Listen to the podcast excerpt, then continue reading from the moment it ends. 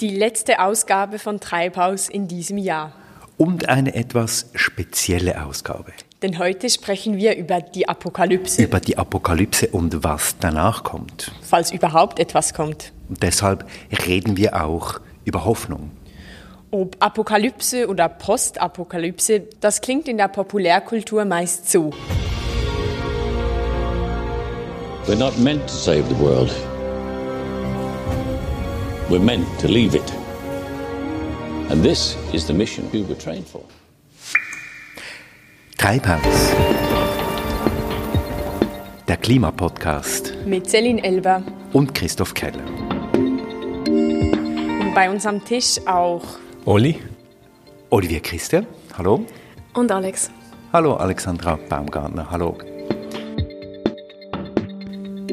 Ja, wir reden heute über den Niedergang der Zivilisation. Damit verbinden viele die Vorstellung von einem Ende der Welt und viele verbinden diese Vorstellung eben auch dann, wenn es ums Klima geht.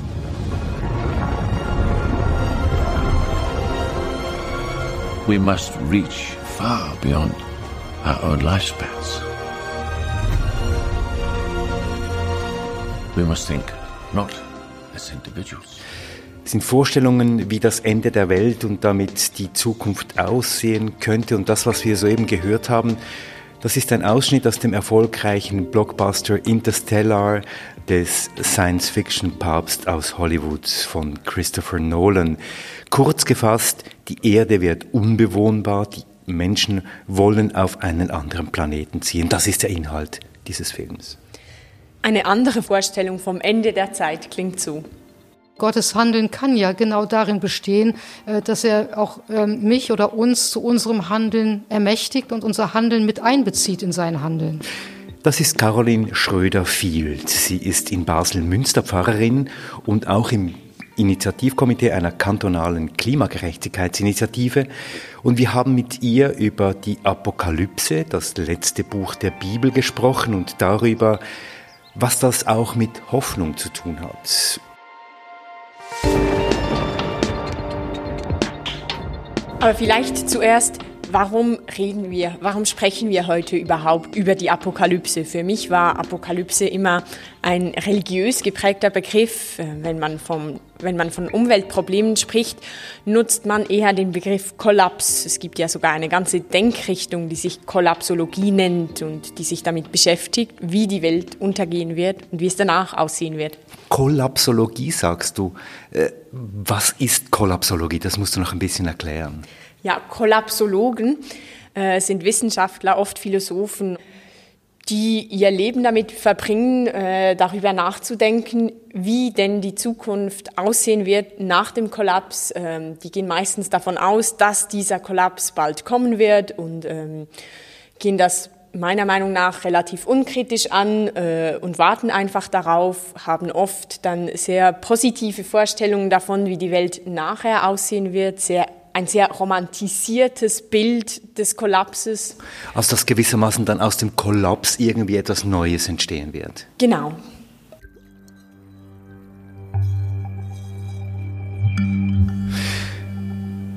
Ja, wir leben ja in einer Zeit, wo eben diese Endzeitstimmung so ein bisschen aufkommt, gerade auch mit Corona, düstere Aussichten.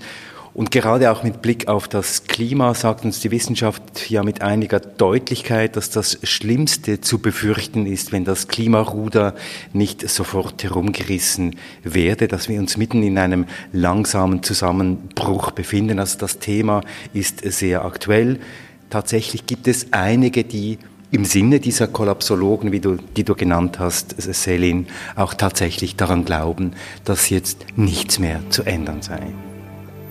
Ja, aber so düster diese Zukunft auch aussieht, ist es doch wichtig, sich mit ihr zu befassen. Das findet zumindest Jean-Pierre Dupuis, ein französischer Philosoph, der argumentiert, dass die Beschäftigung mit dem Kollaps wichtig sei. Die Beschäftigung mit dem unvermeidbaren Kollaps.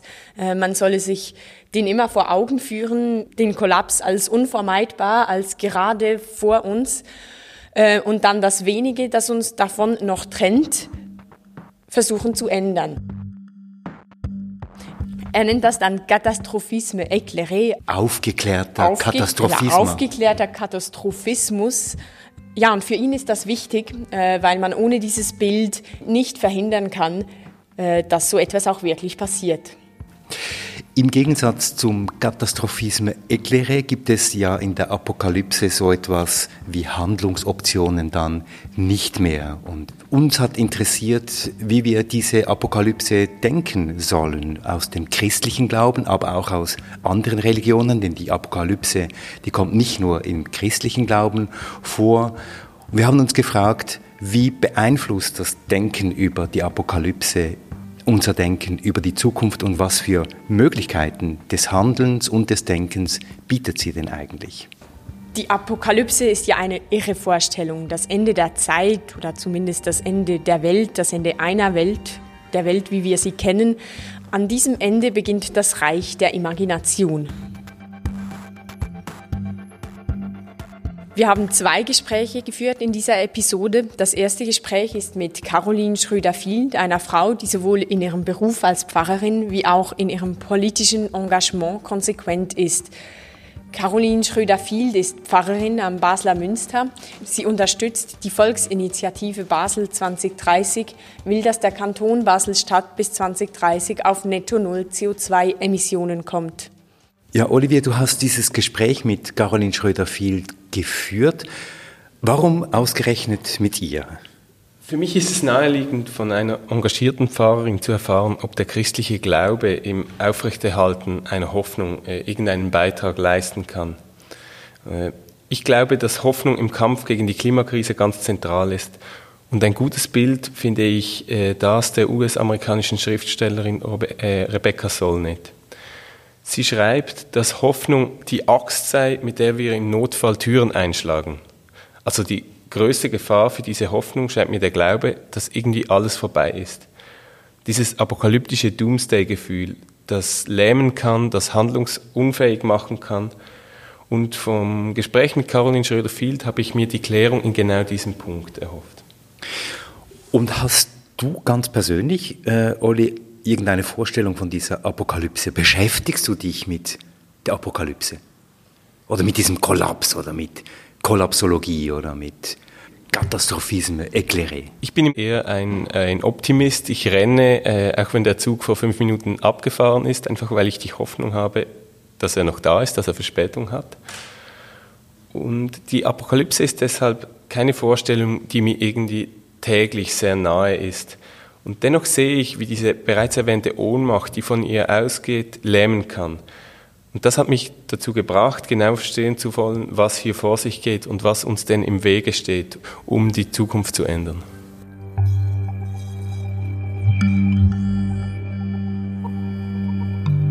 Frau Schröder-Field, Sie sind Münsterpfarrerin und Mitglied einer Klimagerechtigkeitsinitiative in Basel. In dieser Treibhausepisode heute sprechen wir ja über Apokalypse und Hoffnung im Zusammenhang mit der Klimakrise. Von Ihnen möchte ich heute wissen, was kann denn der christliche Glaube in dieser Gegenwart leisten, wo wir vor durchaus apokalyptischen Aussichten stehen und vielleicht genau Hoffnung brauchen für eine andere Welt, um diese andere Welt überhaupt zu ermöglichen. Also ich kann verstehen, dass man ähm, diese Zeit, in der wir stehen, als apokalyptisch beschreibt, wenn wir sehen, wie die Welt, auch gerade die Natur, die äh, uns äh, gemeinhin als beständig erscheint, so aus den Fugen gerät. Und dass man da eine Parallele zieht zwischen der heutigen Erfahrung und diesem letzten Buch der Bibel, kann ich in gewisser Weise verstehen, denn auch in der Johannesapokalypse gerät die Natur aus den Fugen. Das heißt, ähm, es, die Erde bebt da verschiedene Male, ähm, Sterne fallen vom Himmel, das Wasser wird bitter, also alles so Phänomene, bei denen man sich erinnert fühlt an, an Katastrophen, Naturkatastrophen, die zum Teil ja nicht vom Menschen äh, mitbedingt werden, aber zum Teil auch ähm, heute vom Menschen mitgemacht sind. Und in dieser letzten Phase der Geschichte äh, quasi auch die Natur deutlich mitspricht und zwar irgendwo eine sehr gewaltsame Sprache hat. Vor kurzem äh, hat mich meine Mutter besucht und sie hat mir eine Reportage auf den Tisch gelegt, eine Reportage über schmelzende Gletscher, Und sie fragte mich, was bringt es, dass ich mir das antue? Und ich sah, wie sie wirklich äh, gelitten hat, mhm. immer wieder leid, wenn sie das liest. Und ähm, weshalb soll ich mir das antun, wenn es doch nichts bringt, fragte sie mich. Was würden Sie als praktizierende äh, Pfarrerin äh, da sagen? Was sagen Sie, wenn Menschen mit dieser Frage zu Ihnen kommen? Ich glaube, ich würde darauf hinweisen, dass unser ganzes christliches Leben äh, eines ist, das ähm, quasi als Nachfolge Jesu verstanden wird. Und Jesus hat gesagt, wenn ihr, ihr euer Leben verliert, dann werdet ihr es gewinnen. Oder wenn ihr, also im Grunde, wenn wir verlieren, gewinnen wir. Und das widerspricht dem, dem, äh, dem Glauben, den viele Menschen, nach dem sich viele Menschen ausrichten, die einfach sagen, also ich muss sehen, ich kann nur das tun, von dem ich weiß, dass es sich auszahlt, dass es was bringt, dass es Erfolg hat. Also woran würden äh, Sie zum Beispiel sich orientieren in Ihrem Handeln, in Ihren Entscheidungen? Würden Sie, Sie sich daran orientieren, ähm, sich äh, für arktische Gletscher einzusetzen, in der Hoffnung, dass das jetzt wirklich auch ähm, das äh, Schmelzen der Gletscher verhindert? Natürlich, in gewisser Weise schon. Aber selbst dann, wenn Sie wissen, Sie kommen gegen bestimmte ähm, Dinge gar nicht an. Vielleicht ist es zu spät, vielleicht können, können, kommen Sie nicht dagegen an, dass die Welt irgendwie vom Mammon äh, regiert wird, dass also ganz andere Interessen äh, vorherrschen bei, bei vielen, die heute die Entscheidung treffen dann kann es sein, dass man ihnen in Aussicht stellt, es bringt nichts oder dass sie selbst die Erfahrung machen, es bringt nichts. Aber sie haben für sich äh, das Rechte getan oder dem Gebot der Stunde gehorcht. Und äh, dann ist es, auch wenn es letztlich nichts bringt, für sie das Richtige gewesen. Und sagt uns denn die Bibel, dass alles gut kommt?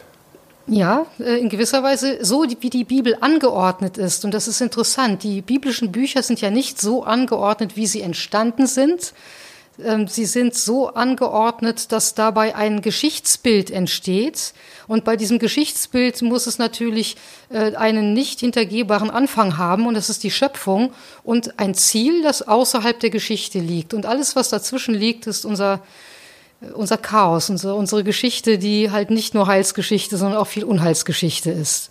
Ähm, und bei diesem, dieser Duktus äh, der, der Bibel oder der biblischen Schriften zeigt uns oder legt nahe, dass das, äh, das was wir als äh, geschichtliches Chaos empfinden, äh, dass das umklammert ist äh, von, ähm, von, von einem Gotteswillen, äh, der noch etwas ganz anderes will, der etwas ganz anderes gewollt hat als das, was wir erleben und der auch noch etwas ganz anderes will als das, was wir erleben.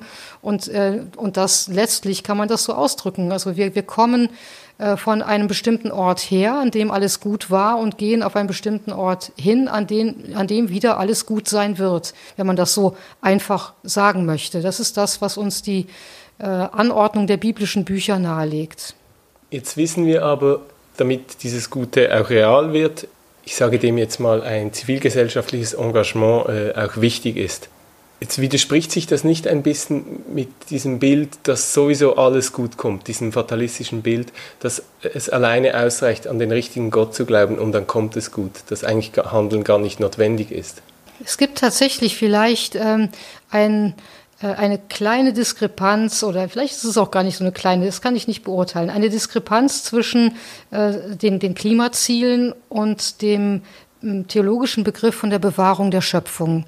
Äh, Bewahrung der Schöpfung ist einerseits ein Imperativ, also wir ähm, äh, sollen uns darum kümmern, dass die Welt äh, nicht zugrunde geht und die Bedingungen so schaffen oder so verändern, äh, dass sich äh, ungünstige Entwicklungen wieder in eine andere Richtung wenden. Ähm, insofern sind, richtet sich dieser Imperativ bewahre die Schöpfung an uns äh, als, als Menschen. Und auf der anderen Seite, ähm, und das, das, jetzt spreche ich als Theologin, ist dieser Begriff äh, ein, ein theologischer Begriff, der sich auf Gott bezieht. Also der, der, der die Schöpfung, der die äh, Welt geschaffen hat, ist nach unserem christlichen Glauben äh, Gott. Das heißt aber nicht, dass wenn ich in dem Begriff Bewahrung der Schöpfung vor allen Dingen Gott handeln sehe, dass dann mein Handeln nicht nötig ist oder ausgeklammert wäre, sondern Gottes Handeln kann ja genau darin bestehen, äh, dass er auch ähm, mich oder uns zu unserem Handeln ermächtigt und unser Handeln mit einbezieht in sein Handeln. In der Johannesoffenbarung erscheint Jesus ja als Messias und er erlöst jene, die an den richtigen Gott glauben. In so Krisenzeiten wie jetzt in der Klimakrise sieht man diesen Messias-Glauben ja in ganz vielen Aspekten. Das äh, sei das ähm, so dieser Glaube, dieser absolute Glaube an technologische Neuerungen oder der maximale Verzicht oder starke Führungsfiguren, ideologische, äh, ähm, also lebensfeindliche Ideologien. Alle diese profitieren von diesem Glauben an Erlöser und Erlöserinnen. Und gibt es da nicht irgendein Missverständnis?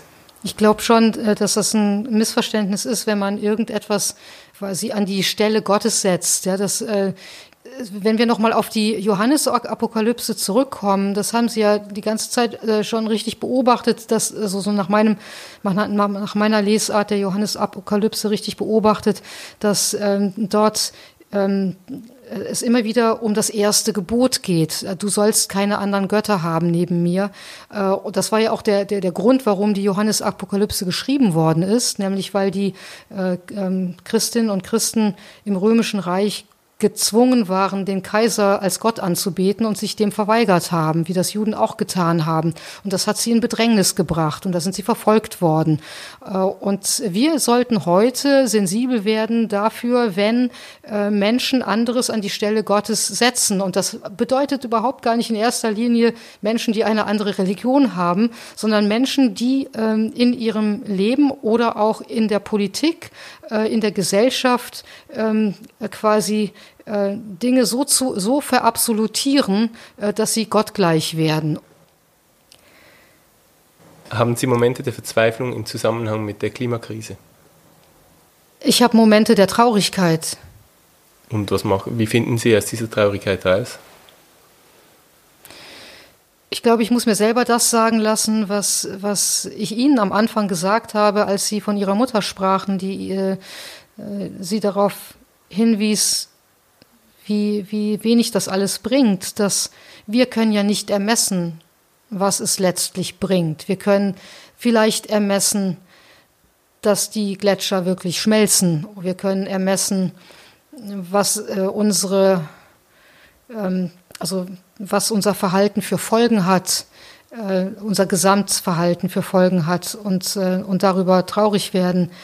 Äh, aber wir können nicht ermessen, ob es was gebracht hat oder nicht, weil das noch auf einer anderen Ebene gezählt wird. Ich meine damit die Perspektive darauf, dass wir von außerhalb unserer Geschichte einmal auf unsere Geschichte blicken werden. Äh, also es ist eine große äh, Zäsur zwischen der Geschichte und äh, dem Zustand, auf den wir hinhoffen. Und diese Zäsur wird durch die apokalyptischen Texte zum Ausdruck gebracht, also durch die Johannes-Offenbarung auch dadurch zum Ausdruck gebracht, dass alles, was dort geschieht, äh, im Grunde Gottes Handeln ist und der Mensch, die Menschheit, das erleidet. Insofern, insofern ist da tatsächlich eine Spannung zwischen äh, der Johannes-Apokalypse und äh, der Beobachtung unserer äh, Klimakatastrophe, äh, weil die Klimakatastrophe, die schreiben wir Menschen uns ja äh, zunehmend selber zu.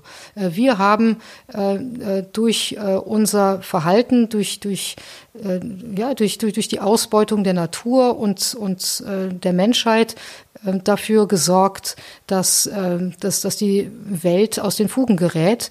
In der Apokalypse ist es Gott, der die Welt aus den Fugen bringt und sie dann aber auch letztlich wieder äh, zurechtbringt. Und das ist ein großer Unterschied zwischen äh, dem, der Mentalität dieses biblischen Buches und der, Mental, äh, also, und, und, und der Mentalität von uns heutigen Menschen, die wir, äh, die wir uns in der Verantwortung sehen. Ist die Apokalypse also in, in der gegenwärtigen Zeit gar nicht dienlich?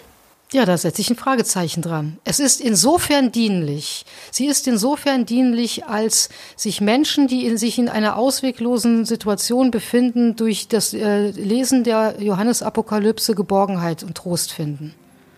Sie ist nicht dienlich als äh, Initialzündung zu einem politischen Handeln. Sicherlich nicht.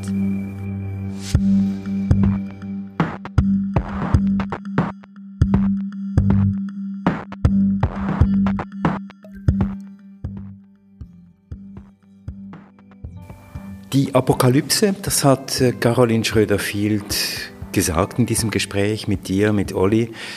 Die Apokalypse taugt nicht als eine Vorstellung, wenn wir über unsere Ängste und Befürchtungen sprechen. Die Apokalypse ist ein von Gott gewolltes Ereignis außerhalb unserer Handlungsmöglichkeiten.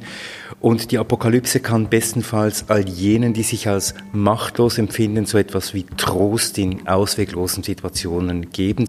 Sie hilft auf jeden Fall, an ethischen Überzeugungen auch dann festzuhalten, wenn vieles gegen diese spricht. Vielleicht kann man es so formulieren, dass die Vorstellung von der Apokalypse der Zusammenbruch jeder Ordnung wie das Gegenbild ist zu einer gestaltbaren, zu einer handhabbaren Welt.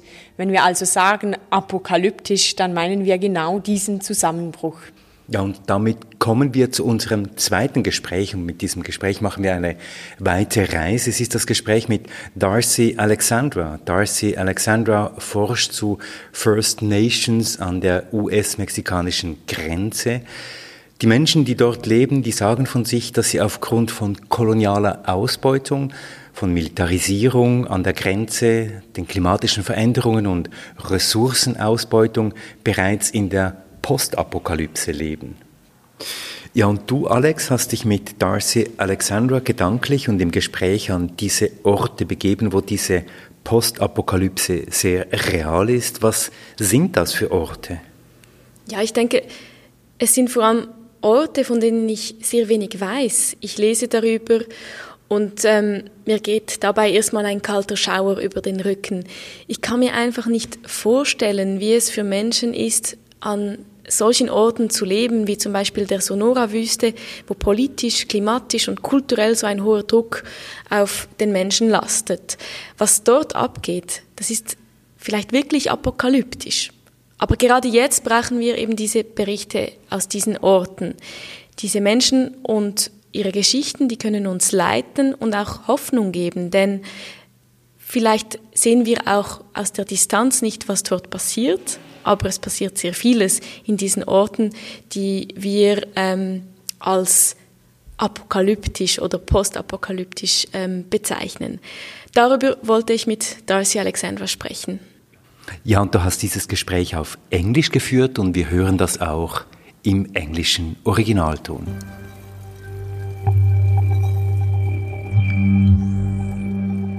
Imagination ist ein mächtiges Werkzeug. Wir nutzen es, wenn wir uns Geschichten über die Zukunft erzählen. Science Fiction, ein heißgeliebtes Genre in allen Formen des Erzählens und in allen Zeiten, wo sich Menschen was erzählt haben. Schaut man sich um, so stellt man schnell fest, in der Mainstream-Kultur hat dystopische Science Fiction Hochkonjunktur.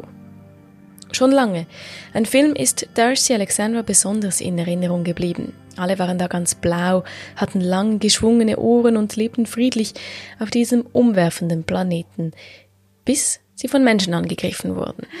Yeah, I mean, I I really was disappointed that once again the primary hero in Avatar was a military guy from the States, you know, who was white. And um, so I think there's very long standing failures of imagination, but there are also really long standing inspirational imagination as well. Das ist Darcy Alexandra. Sie ist Sozialanthropologin und arbeitet an der Universität Bern. Mit ihr werden wir versuchen zu verstehen, wie Menschen sich die Zukunft ausdenken, die faktisch schon in der Postapokalypse leben. Imagination ist ein Werkzeug und auf unterschiedliche Weise einsetzbar. Was uns nur langsam dämmert, dominante Narrative aus der Mainstream-Popkultur sind ganz schön oft eindimensional. Das Recht auf Zukunft ist nicht gleichmäßig verteilt. Für marginalisierte und unterdrückte Menschen gibt es aus solchen Geschichten nichts zu holen. I think that these narratives very much perpetuate what Mark Rifkin calls settler time.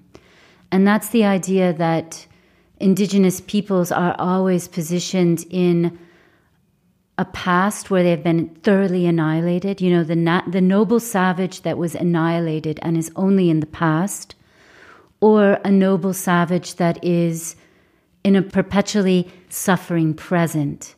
So if you look at these narratives, there is no future. there, there absolutely is no future. And so that's profoundly devastating. Uh, it's another way of destroying uh, the possibility of existence. And of course, we know that Indigenous people are alive today, that they were not, uh, you know, Indigenous people survived genocide. And so I think that that's also where some of these initiatives have come from, is this idea of Indigenous communities saying, we have lived through the apocalypse. We experienced it firsthand. Our people have known what that is, and we have survived and we are thriving.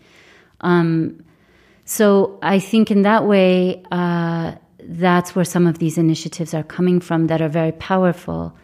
Darcy Alexandra forscht darüber. Sie arbeitet in Gebieten, wo Menschen von sich sagen, dass sie in der Postapokalypse leben. Zum Beispiel Angehörige der Tohono O'odham Nation, die an der US-mexikanischen Grenze leben. Die Tohono O'odham, wie andere indigene Gesellschaften in der ganzen Welt, zählen zu den Frontline Communities. Ihre Länder sind besonders von kolonialer Ausbeutung, Grenzregimes, Rohstoffabbau und der Klimaerhitzung betroffen. An der US-mexikanischen Grenze in der Sonora-Wüste sind genau diese Phänomene zu beobachten. Die Zeit scheint dort wie komprimiert. It, it's quite complex and I think it demands a nuanced understanding because on the one hand, it's very much portrayed in a limited way, you know, as a no man's land or as uh, an area where there is only suffering. And of course, that's that's not the case either. Um, this is the um, the ancient homeland of many indigenous people, and as you, as you've mentioned, the Tohono O'odham being one of the groups of people who have lived in this region for millennia and yes, there is crisis and there is uh, a lot of determination and strong efforts to create and to imagine otherwise. Vor langer Zeit soll ein Älterer vor einer schwarzen Schlange gewarnt haben, die auf dem Land der Tohono Atem erscheinen wird. Nun ist die schwarze Schlange in der Erscheinung einer mächtigen Mauer da. Ich weiß nicht, wie sich das anfühlt eine massive Mauer vor meiner Nase, mitten in meinem Zuhause, und weil für die Bauarbeiten und das Anrühren des Zements Wasser gebraucht wird, pumpt man Wasser aus tief in Gesteinsschichten liegenden Reserven. Den Menschen an der US-mexikanischen Grenze wird ihre Lebensgrundlage wortwörtlich unter den Füßen weggezogen. Und trotzdem keimt an diesen Orten Hoffnung. Menschen finden die Kraft, Widerstand zu leisten.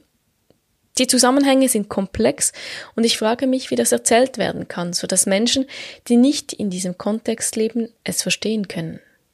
I've been thinking a lot about a talk that I uh, attended about a year ago at the Tin House uh, Summer Workshop. It's a workshop for writers and poets and uh, people across the literary spectrum. And I attended a talk with Natalie Diaz, who is a Mojave poet, a, a very talented um, poet who writes in English.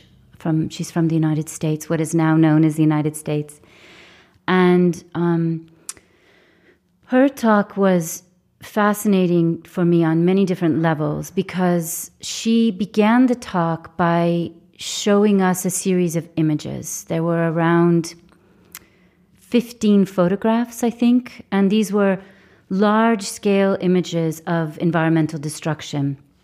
And they were all focused on the Colorado River. It is a very essential river to uh, commerce and to people's lives and to so many different things. But for Natalie Diaz, it's her people's river, actually. So there's a different relationship to the river. And she showed us these images of massive destruction, of drought, of the river being dried up. And she also showed images of dams. And she talked about how dams can be thought of as an extension of the carceral system. They can also be thought of as types of prisons. And So that's something that I'm also thinking about in relation to the US Mexico border as thinking about this carceral continuum of surveillance and extraction. And at the same time, people's lives in the balance, people who live there, who are from there, or who have adapted this area, who love this place, and who are saying our neighborhoods aren't combat zones. So it's like this recognition that there is militarization and this resistance to militarization. And she showed us these images, and as she showed us the images, she provided some of the contextual background information for the river and her relationship to the river, a little bit about the Mojave people. Um, I can't remember if she spoke explicitly, explicitly about white settler colonialism, but she definitely did speak about uh, missing and murdered Indigenous women and the fact that when Indigenous women are murdered or go missing, oftentimes the bodies are found in rivers. So, this whole reality of um, Indigenous life, women's lives being discarded in another body of life, and the terrifying and horrible uh, contradiction of that, you know. So, um, she then asked us to put on eye masks. So we put on eye masks, and she read us a series of poems from a recent collection that she has about water. And then she asked us to take the masks off. And first of all, the experience of hearing the poems without any vision, of just having this direct relationship to her voice and her ideas through poetry without visual input, was very powerful and very unique, very unusual. Um, and then she asked us to take the eye masks off, so we did. And then she showed us the exact same images. But for me personally, and I would say for at least a quarter of the audience as well, the relationship to the images and the way the images were able to speak to us, what they said, and how we could hear what, this, what they were saying shifted radically. And for the first time, I could really um, on an emotional level, understand what it would mean to lose this river, to no longer have um, this lifeline.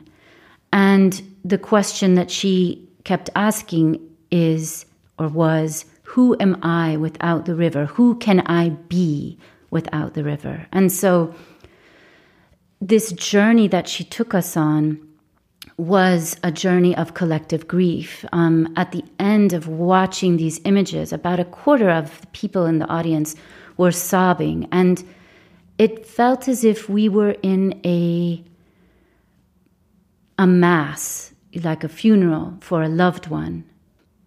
This type of storytelling, when I experience it, I know it's I know it's qualitatively different.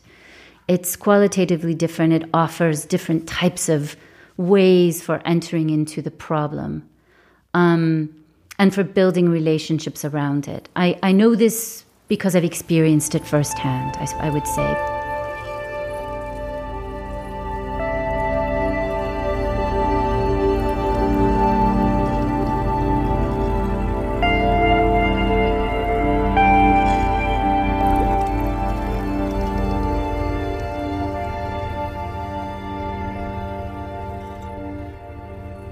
Also think it's important to not be naive about storytelling. Um, like today, everything is storytelling, right? You know, your Facebook feed is a story, your Twitter post is a story, um, marketing is storytelling, obviously, you know, and so we know that storytelling is powerful and it can be used in very manipulative ways and it can be used in ways that um, incite curiosity and critical thinking as well. Um, but I think the underlying question continues to be one of power.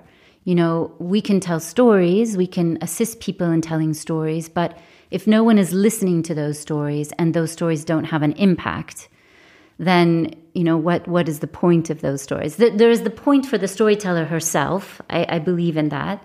It became very clear to me that to not listen is a very important form of power. And um, of course, we need to really think about this in relation to um, uh, indigenous communities as well, because too often the yeah that there are very real there are very real circumstances of power there. And i think that from a european perspective too often there is the tendency to romanticize indigenous communities. And uh, of course that's very problematic and it's just another form of racism really and so we need to be careful about the ways in which um, we position that. But yeah, I think the key is really developing our critical thinking skills, being very careful about the ways in which um, we engage with these issues, but also to recognize that through the arts, through storytelling, we are offered different possibilities that, um, yeah, can open up um, new ways of thinking about uh, questions that can feel very overwhelming.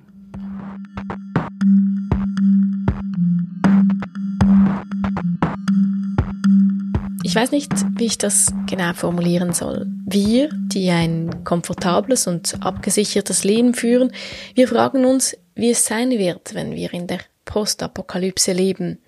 Also denke ich, dass wir vielleicht von, von jenen Menschen lernen können, die sich bereits mittendrin befinden. Faktisch tun das indigene Communities in vielen Teilen dieser Welt bereits. Sie haben Akte der Gewalt, der Verdrängung und Auslöschung an ihren Familien, Communities und gegen ihre natürliche Umwelt erlebt. Ist es legitim, uns an sie zu wenden? Und wenn ja, wie stellen wir das an, ohne dass wir in ausbeuterische Muster verfallen? I, I think it's very important to be respectful of long-standing knowledge and stories and experiences that are uh, indigenous experiences, stories, and knowledge, uh, sets of knowledge.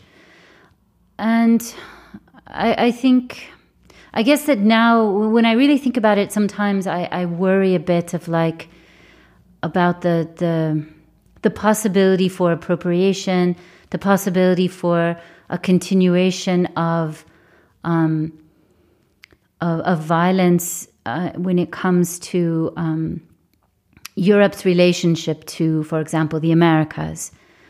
But um, I think what's important there is to be open to thinking critically about the history between these diverse communities and wanting to be critical in thinking about. I think when people first begin to study the history, for example, of white settler colonialism in the Americas, you know, it could be the United States, it could be Argentina, it could be El Salvador, it could be any number of countries. Um, there can be a lot of grief for some people because they begin to realize how these long-standing exploitative extractive relationships have been very devastating but then there is the current day reality where you can also see that there is so much vibrance and that there is a continual history of survival and the ways in which knowledge and practices have been shared and continued through generations and so that is something that is also true. I think it's often about maintaining various truths at the same time and being able to hold those within our conceptualization of something. So I think that's a first step, if you will.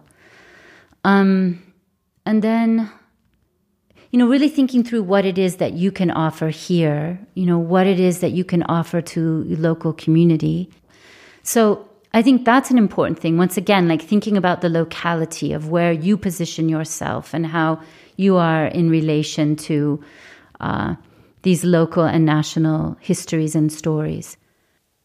Sich überlegen, wo wir stehen und was wir bieten können, sagt Darcy Alexandra. Und dazu gehört auch, so Alexandra, dass wir uns in der Schweiz dafür einsetzen, dass die kolonialen Verstrickungen unserer Heimat, die aus der Vergangenheit und die gegenwärtigen offengelegt werden und wir Räume schaffen, wo es eine kritische Auseinandersetzung darüber geben kann. So machen wir Zukunft. I do think that there is a lot from our collective histories that has yet to be engaged. And I think that when we are beginning to imagine the future, it's necessary to think about those histories and to engage with those pasts because they're still present with us today. So I think that's really crucial as well. And and maybe that's one of the reasons why Natalie Diaz's talk was so powerful for me because I think she was bringing a long-standing historical trauma to the present in a way that we could feel it because sometimes these stories are so overwhelming and traumatic that it's difficult to, to really can't even imagine to, to feel them. So on a very small scale in this one room among about a hundred people, uh, we had this collective experience and it is shaping the way I imagine the future. It has had a really big impact on me actually. So um, I think sometimes we never know what small, what seemingly small uh, engagement like this can have more long standing implications.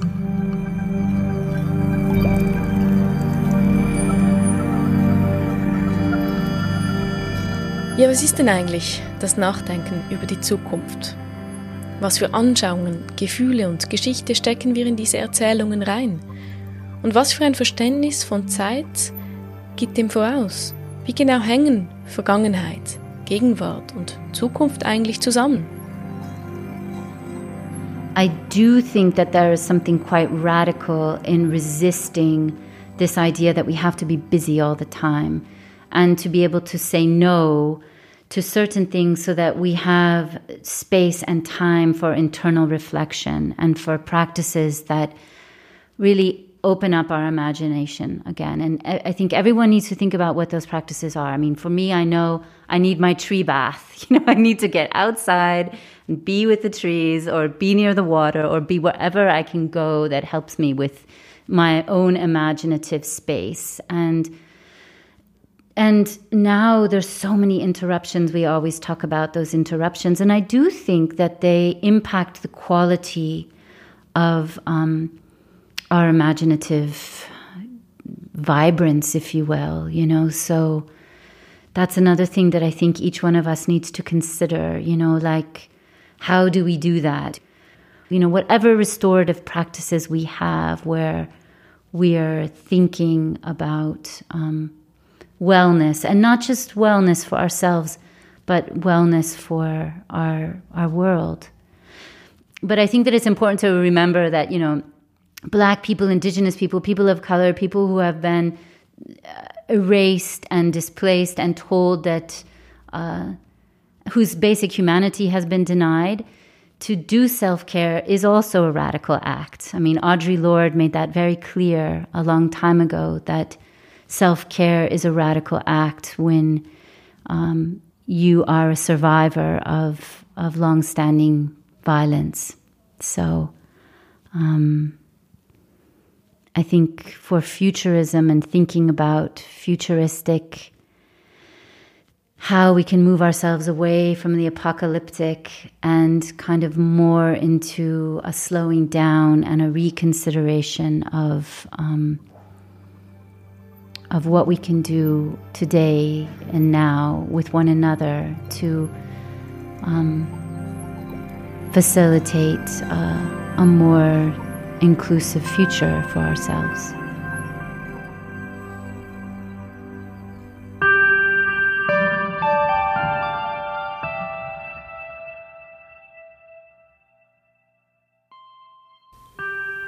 Danke, Alex, für dieses Gespräch, für den Kontext, den du uns gegeben hast und für diese Gedankenreise. Ja, das Denken über Zukunft ist verwirrend. Was aber auch klar wurde, die Bilder, die unsere Vorstellung der Zukunft prägen, die können sehr unterschiedlich sein. Genauso wie der Standpunkt unterschiedlich sein kann, aus dem die Geschichten über die Zukunft erzählt werden. Ich habe mir Darcy Alexandras Worte gemerkt. Es kommt immer darauf an, wo wir stehen.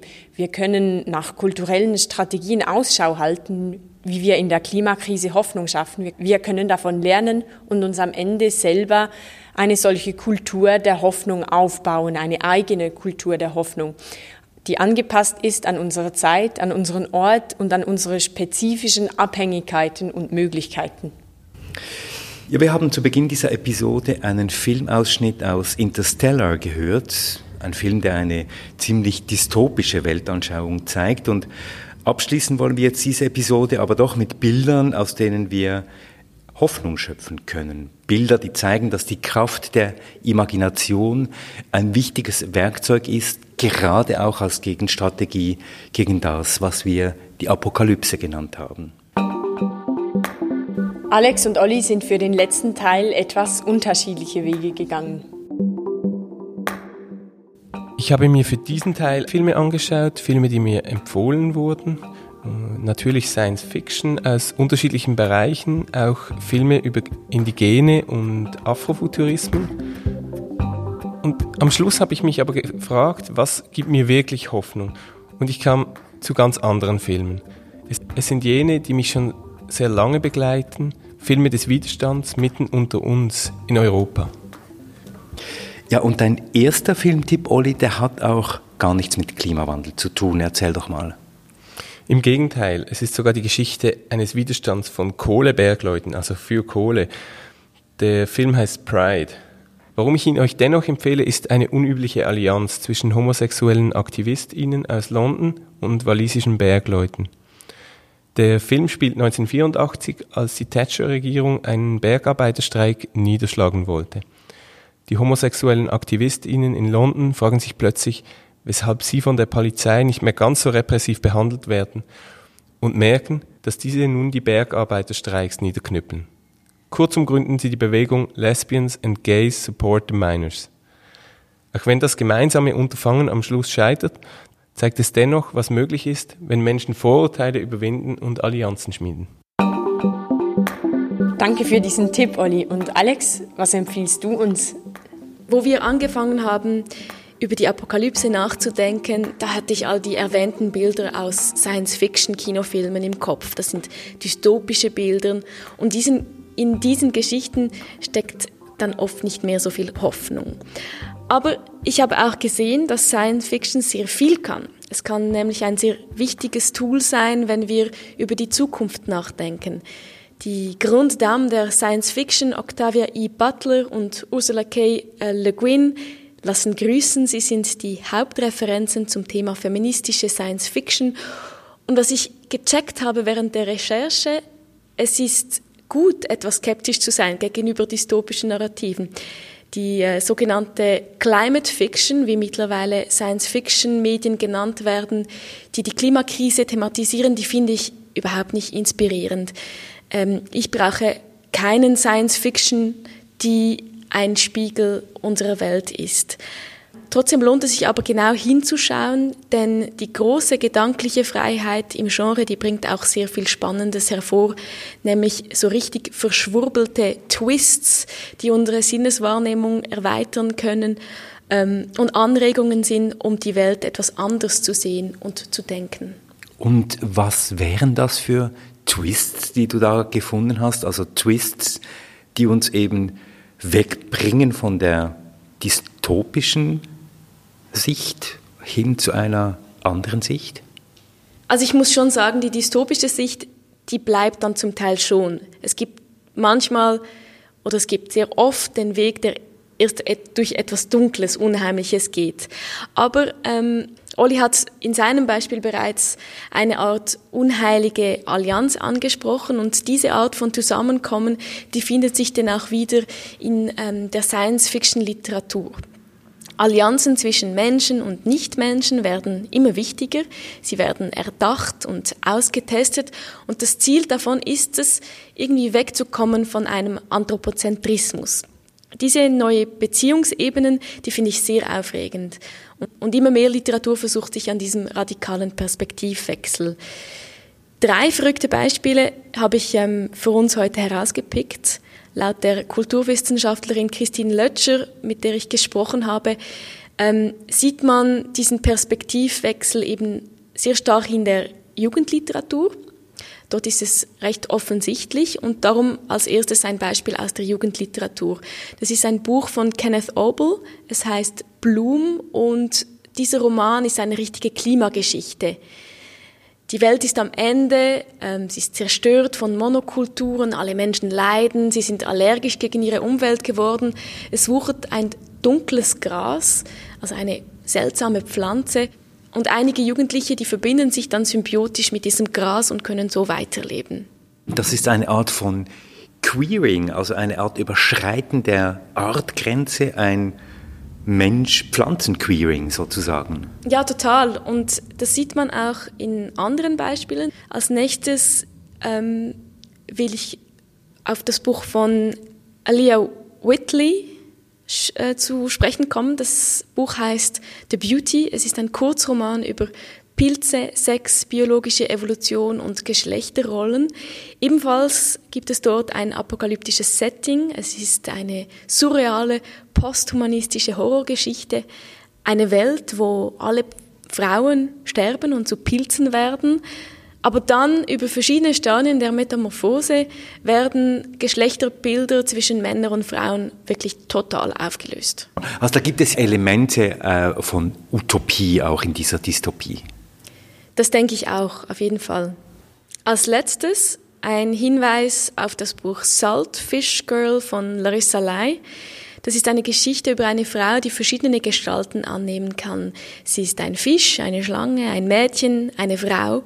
Und diese Figur, die bewegt sich zwischen einer futuristischen Welt, einer Stadt im Jahr 2044 und einem urbanen Raum im 19. Jahrhundert in China. In der futuristischen Welt werden Städte von Konzernen regiert, Menschen leben wie in einem Videogame und gewisse sind genetisch verändert worden. Die Protagonistin sucht in der Vergangenheit nach Antworten auf zerstörerische Kräfte in ihrer Gegenwart. Und die Geschichte, die nimmt dabei Elemente aus der chinesischen Mythologie auf und thematisiert Liebe, Gender, Stolz, Intrigen und Biotechnologie. In viel leiseren Tönen wird das Mensch-Natur-Verhältnis bei Marion Poschmanns behandelt. Nimbus heißt ihr kürzlich erschienener Gedichtband. Und Poschmanns Werke lassen sich dem Nature Writing zuordnen. Das Ich in ihren Gedichten erforscht also eine natürliche Umwelt. Es ist ein durchlässiges Ich, das sich von Beobachtung, Beobachtungen und Reflexionen leiten lässt. Es, also dieses Ich, schreibt gegen die Klimakrise an und dabei sieht es sich gezwungen, sein Verhältnis zur Natur neu zu bedenken, um das Üble abzuwenden. Was ich aus diesen Beispielen herausspüre, ähm, das ist eine Hinwendung zur Aufmerksamkeit und Empathie als zwei wichtige Empfindungen, mit denen wir besser hinschauen können, lernen, die Veränderungen und Bewegungen in unserer natürlichen Umwelt besser zu verstehen. Oder mit Menschen mitfühlen, die nicht dieselbe Kosmologie teilen. Literatur, Film, Theater, das Geschichtenerzählen allgemein können dies hervorbringen und das kann zum Teil sehr herausfordernd sein und uns an neue Grenzen des Einfühlungsvermögens bringen. Zum Beispiel, wenn ProtagonistInnen eben keine Menschenfiguren mehr sind. Das ist jetzt ziemlich abgefahren. Es, für mich ist es oft das Gefühl, dass ich etwas habe und dann gleitet es mir so zwischen den Fingern davon.